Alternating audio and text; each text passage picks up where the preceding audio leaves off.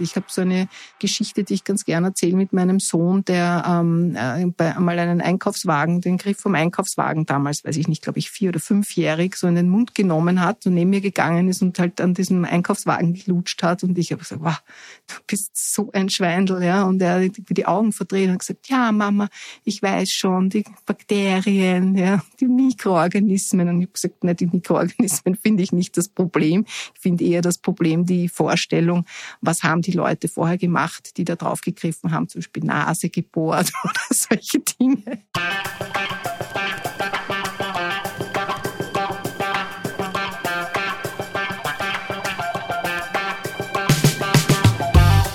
Herzlich willkommen bei Weitergedacht, der Podcast der WZ. Jede Woche präsentieren wir eine neue Geschichte, stellen eure Fragen und geben Einblicke in unser 320 Jahre altes Archiv.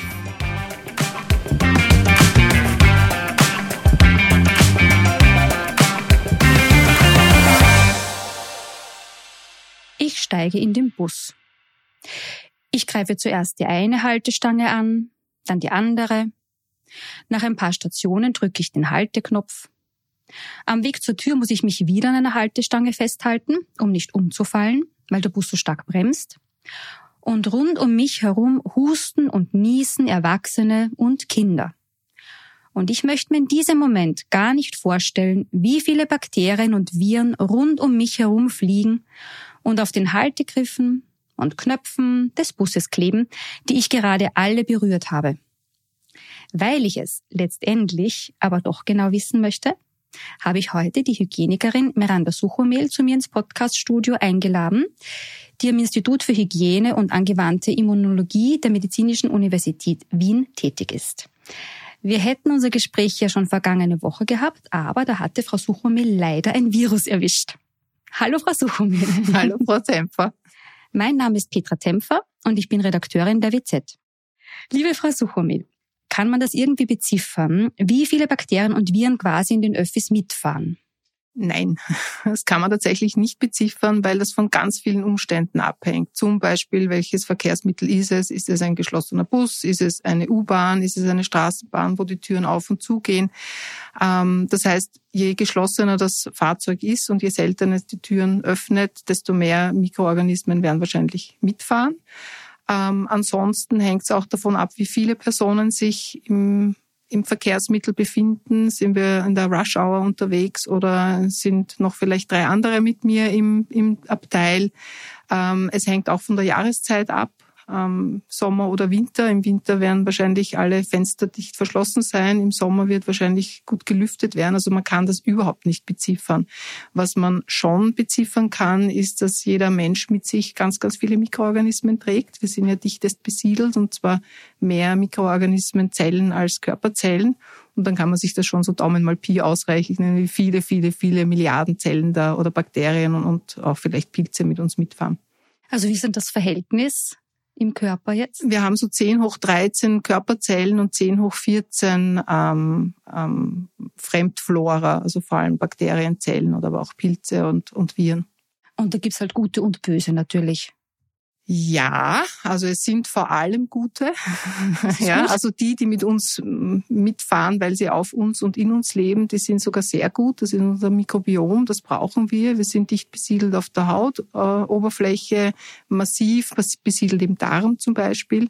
Ohne dieses Mikrobiom, ohne diese Flora, die wir haben, jeder Einzelne hat quasi ein eigenes Mikrobiom, ja, das auch ganz typisch ist für die jeweilige Person oder auch für die Familie, ähm, brauchen wir zum beispielsweise im Darm für die Produktion von Vitaminen, zum äh, Verstoffwechseln von verschiedenen Nährstoffen, äh, zur Immunglobulinproduktion und so weiter. Und sie sind vor allem, das ist so die Hauptaufgabe vielleicht auf der Hautoberfläche, so eine Art Platzhalter.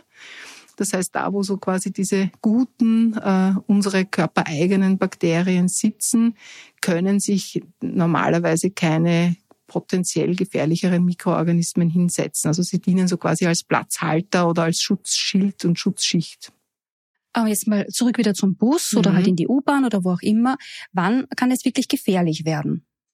Naja, gefährlich wird's äh, dann, wenn wir jetzt gerade, wenn wir jetzt den Winter haben und Sie haben es ja gesagt, ich bin letzte Woche ausgefallen wegen eines viralen Infekts. Es war irgendeiner, also irgendein Rhinovirus wird mich da wahrscheinlich erwischt haben. Also das heißt, wenn wir jetzt Grippezeit haben, wenn wir Erkältungszeit haben, dann äh, fahren natürlich auch viele Viren mit uns mit. Bei den Viren fallen mir jetzt ad hoc nicht gute ein, weil Sie gerade gefragt haben vorher, ob gut oder böse. Also bei den Viren äh, fallen mir eigentlich nur Krankheitserreger ein. Und wenn die mit uns mitfahren, wir scheiden die gerade diese Erkältungsviren gut aus über Husten, Niesen, Sprechen. Das heißt, wir haben dann ähm, viele Tröpfchen und viele Virenpartikel in der Luft und damit natürlich dann auch einen, ein, ein quasi, wenn wir so wollen, gefährlicheres Szenario, nämlich ein Ansteckungsrisiko. Äh, wenn wir jetzt in den Darm denken, es gibt zum Beispiel auch viele Darmviren, die so Darmerkrankungen machen, Durchfall erbrechen. Ähm, also mit einem Durchfallvirus wird man sich jetzt wahrscheinlich in der U-Bahn weniger anstecken können, aber zum Beispiel ähm, wenn jetzt jemand erbricht, weil ihm übel ist und es ist ein, ein quasi ein Darmvirus, das halt eben auch Erbrechen verursacht, dann müsste man eigentlich auch das Erbrochene als potenziell infektiös ansehen. Ähm, das hoffen wir mal nicht, dass es passiert in der U-Bahn. Also das heißt, wir rechnen in der U-Bahn vor allem mit Erkältungsviren, die uns da ähm, ein, ein Problem machen können jetzt im Winter also über Tröpfcheninfektion mhm. und aber auch, dass man mit den Fingern irgendwas angreift und das klebt dann dort. Ja, die Schmierinfektion, die wir also als Schmierinfektion bezeichnen, die kennen wir schon auch. Kontaktinfektion bei Grippeviren ist die zum Beispiel ausgeprägter, diese Schmierinfektion, als bei Coronaviren, weil da auch immer die Diskussion war während der Pandemie, wie steckt man sich mit Coronaviren an und im Vergleich zu, zu, zu ähm, Grippeviren. Äh, bei der Influenza ist es tatsächlich auch, dass neben den Tröpfchen dieses, dieses die Schmierinfektion eine große große Rolle spielt.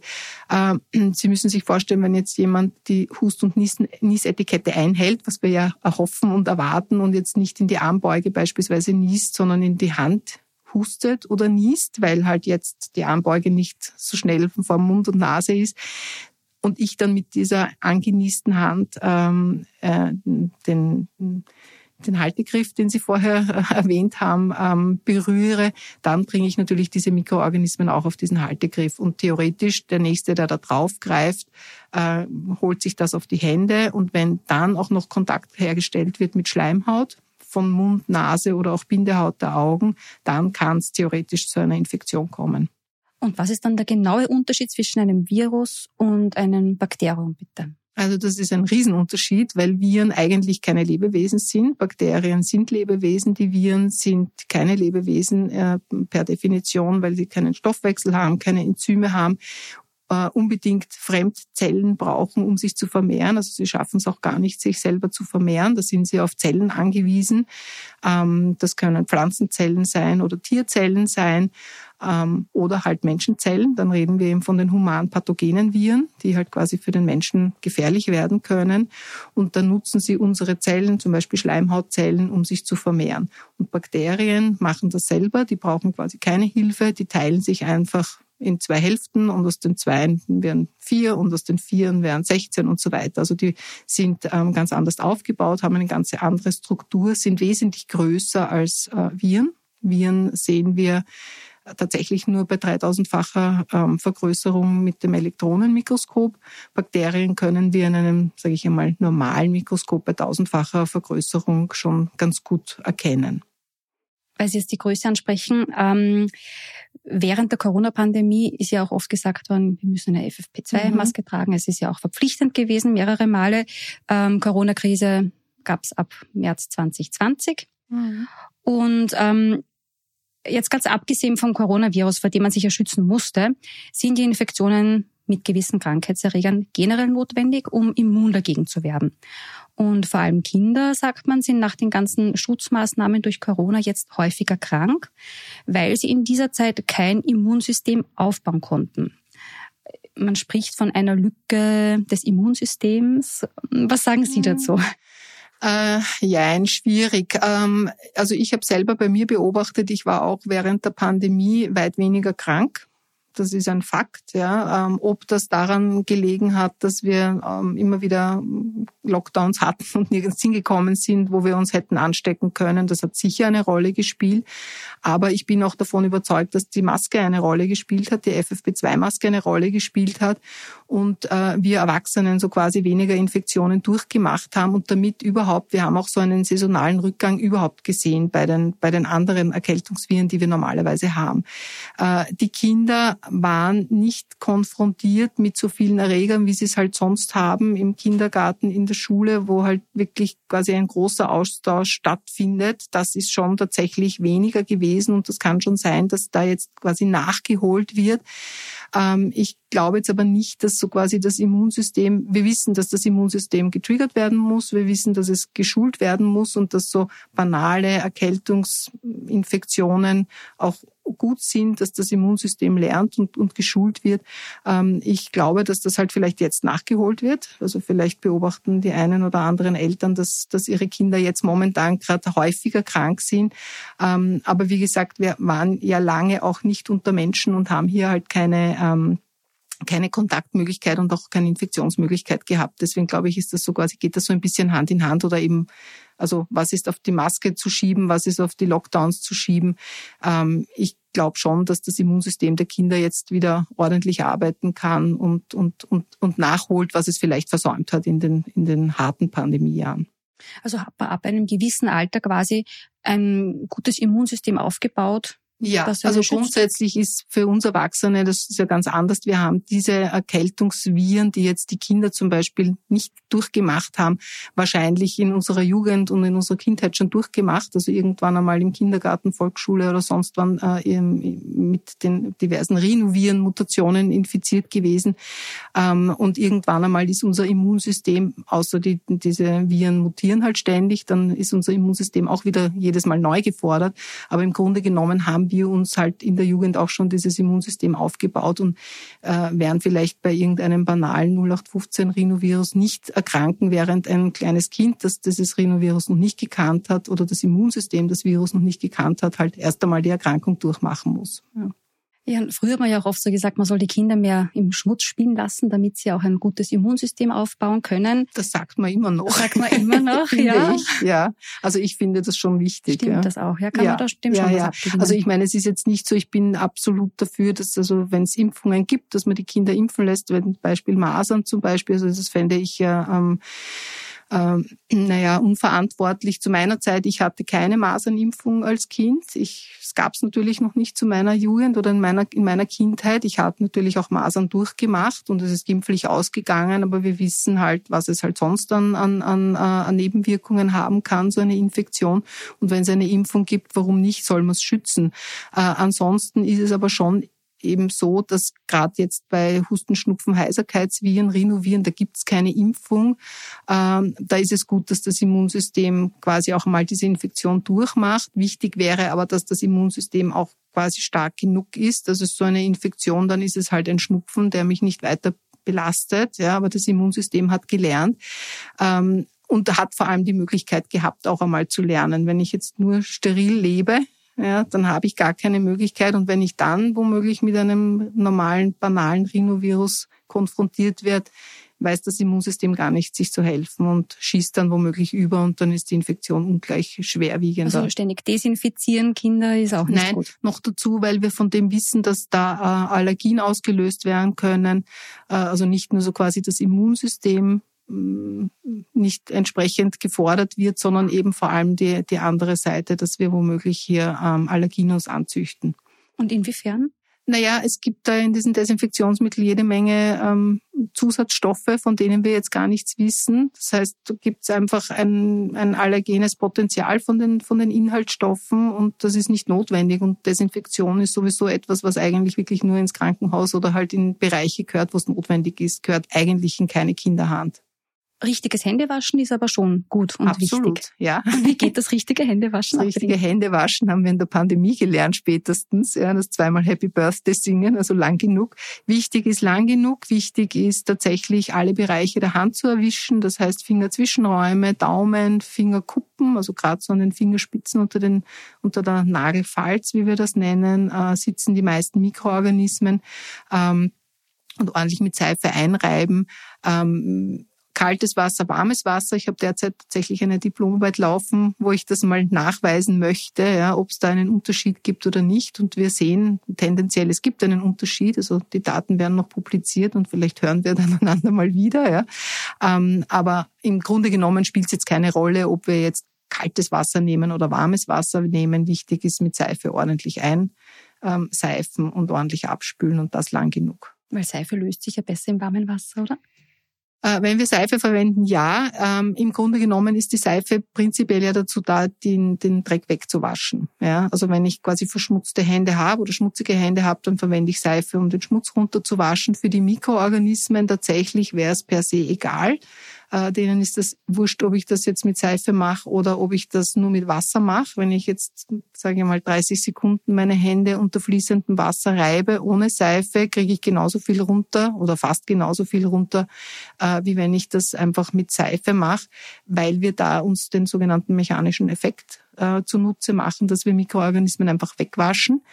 Äh, wenn wir jetzt zurückgehen auf Corona und das Coronavirus, ähm, da macht Seife tatsächlich Sinn, weil die Seife das Virus zerstört. Das gelingt uns bei Bakterien nicht. Also eine Seife richtet bei Bakterien genau nichts aus. Also bringt die quasi nicht um oder tötet die ab, während Viren, behüllte Viren, so wie das Coronavirus ein behülltes Virus ist, die Seife tatsächlich Virenhülle zerstört und damit das Virus kaputt macht. Also da ist es dann nicht egal, nur mit Wasser zu waschen, sondern da braucht es tatsächlich die Seife.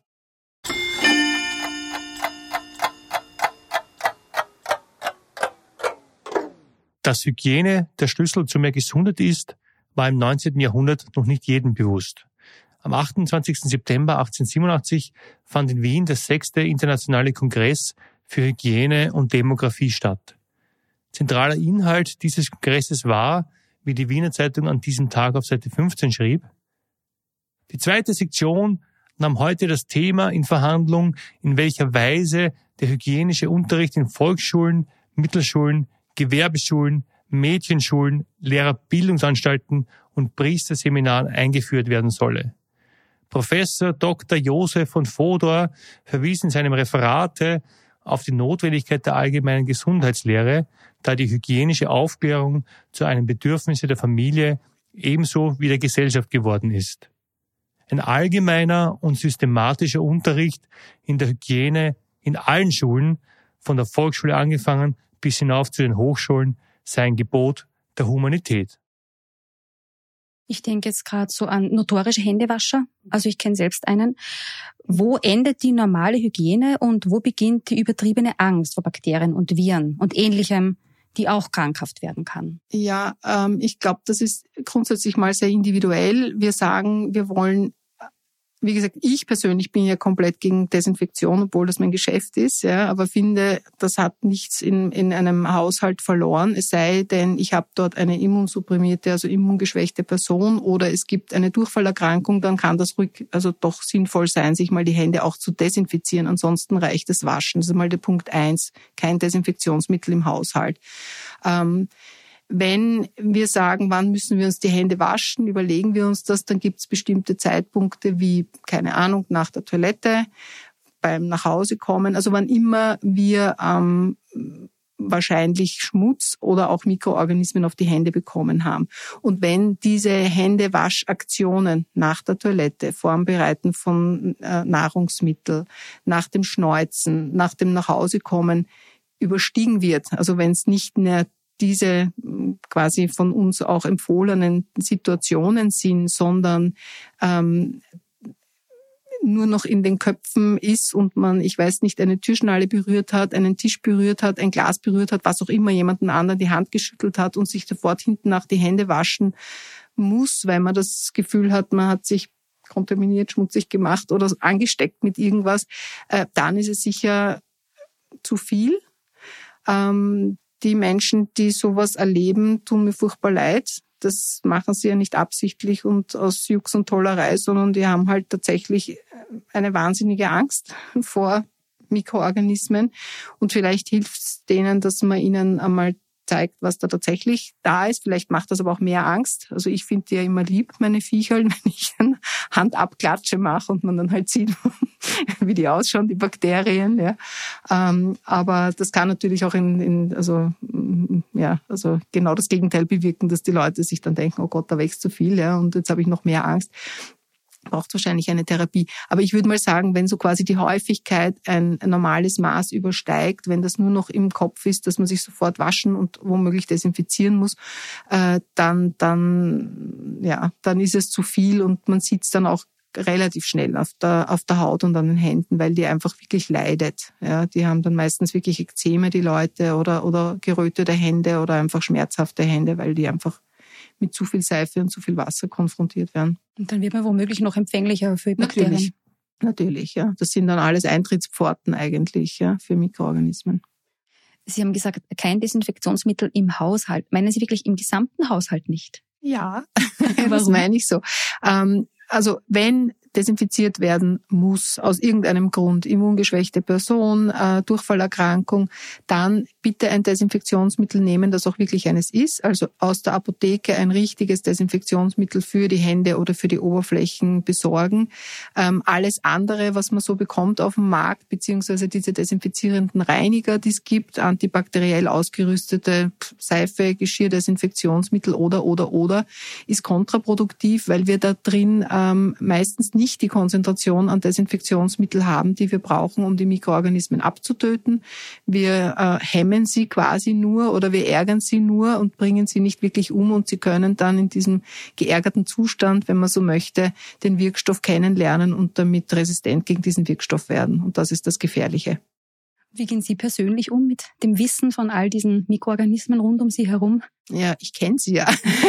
ich kenne sie und ich sind meine Freunde. Ich kenne sie und ich mag sie und ähm, ich weiß natürlich, ähm, wie ich mich schützen kann. Ich meine, es ist im Labor mit doch wirklich gefährlichen Pathogenen, äh, Krankheitserregern was ganz was anderes als jetzt das U-Bahn-Fahren. Ähm, ich verstehe schon, dass jemand sagt, mir ekelt. Also ich habe eher so dieses Ekelgefühl. Ich habe so eine Geschichte, die ich ganz gerne erzähle mit meinem Sohn, der ähm, äh, bei, einmal einen Einkaufswagen, den Griff vom Einkaufswagen damals, weiß ich nicht, glaube ich, vier oder fünfjährig, so in den Mund genommen hat und neben mir gegangen ist und halt an diesem Einkaufswagen gelutscht hat. Und ich habe gesagt, wow, du bist so ein Schweindel, ja. Und er hat die Augen verdreht und gesagt, ja, Mama, ich weiß schon, die Bakterien, ja, die Mikroorganismen. Und ich habe gesagt, nein, die Mikroorganismen finde ich nicht das Problem. Ich finde eher das Problem die Vorstellung, was haben die Leute vorher gemacht, die da drauf gegriffen haben, zum Beispiel Nase gebohrt oder solche Dinge. Und da graust mir dann mehr vor, vor solchen Sachen. Ja. Also das sind nicht die Mikroorganismen, sondern es ist eher so das Transportmittel, wo die Mikroorganismen verpackt sind, im Rotz oder in Stuhl oder so. Kinder stecken ja auch irrsinnig gern Scheiben ab von Bussen. Ja, das habe ich aber auch gern gemacht als Kind. Das darf ich gar nicht. Heute bin ich Hygienikerin aber das war so schön salzig. Das kann ich mich noch erinnern, ja. Meine Mutter auch immer, pfui. Ja, dann vielen mhm. herzlichen Dank, liebe Gerne. Frau Sochomel, für unser Gespräch. Und dass ich jetzt auch weiß, welche kleinen Organismen auf all den Haltegriffen des Busses auf mich warten und dass auch nicht alle von ihnen gefährlich sind. Ganz genau. Vielen Dank euch HörerInnen fürs Zuhören und fürs Dranbleiben. Die drei wichtigsten Dinge dieser Folge für mich sind heute, Viren können sich nicht selbstständig vermehren. Dann äh, Desinfektionsmittel braucht man normalerweise in keinem Haushalt. Und Kinder im Schmutz spielen zu lassen, wie man immer sagt, ist tatsächlich gut. Die Links zu interessanten Daten und Fakten zu diesem Thema findet ihr wie immer in den Show Notes. Auf Wiederhören, bis zum nächsten Mal.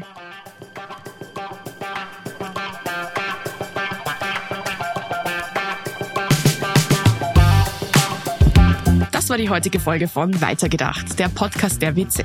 Wenn sie euch gefallen hat, folgt uns auf Instagram oder TikTok und schaut auf unserer Website wz.at vorbei. Unseren Podcast könnt ihr auf Spotify, Apple, Google und anderen Plattformen kostenlos abonnieren. Habt ihr Vorschläge für unsere nächsten Folgen? Dann schickt uns eine Sprachnachricht über WhatsApp. Die Nummer lautet 0664 834 834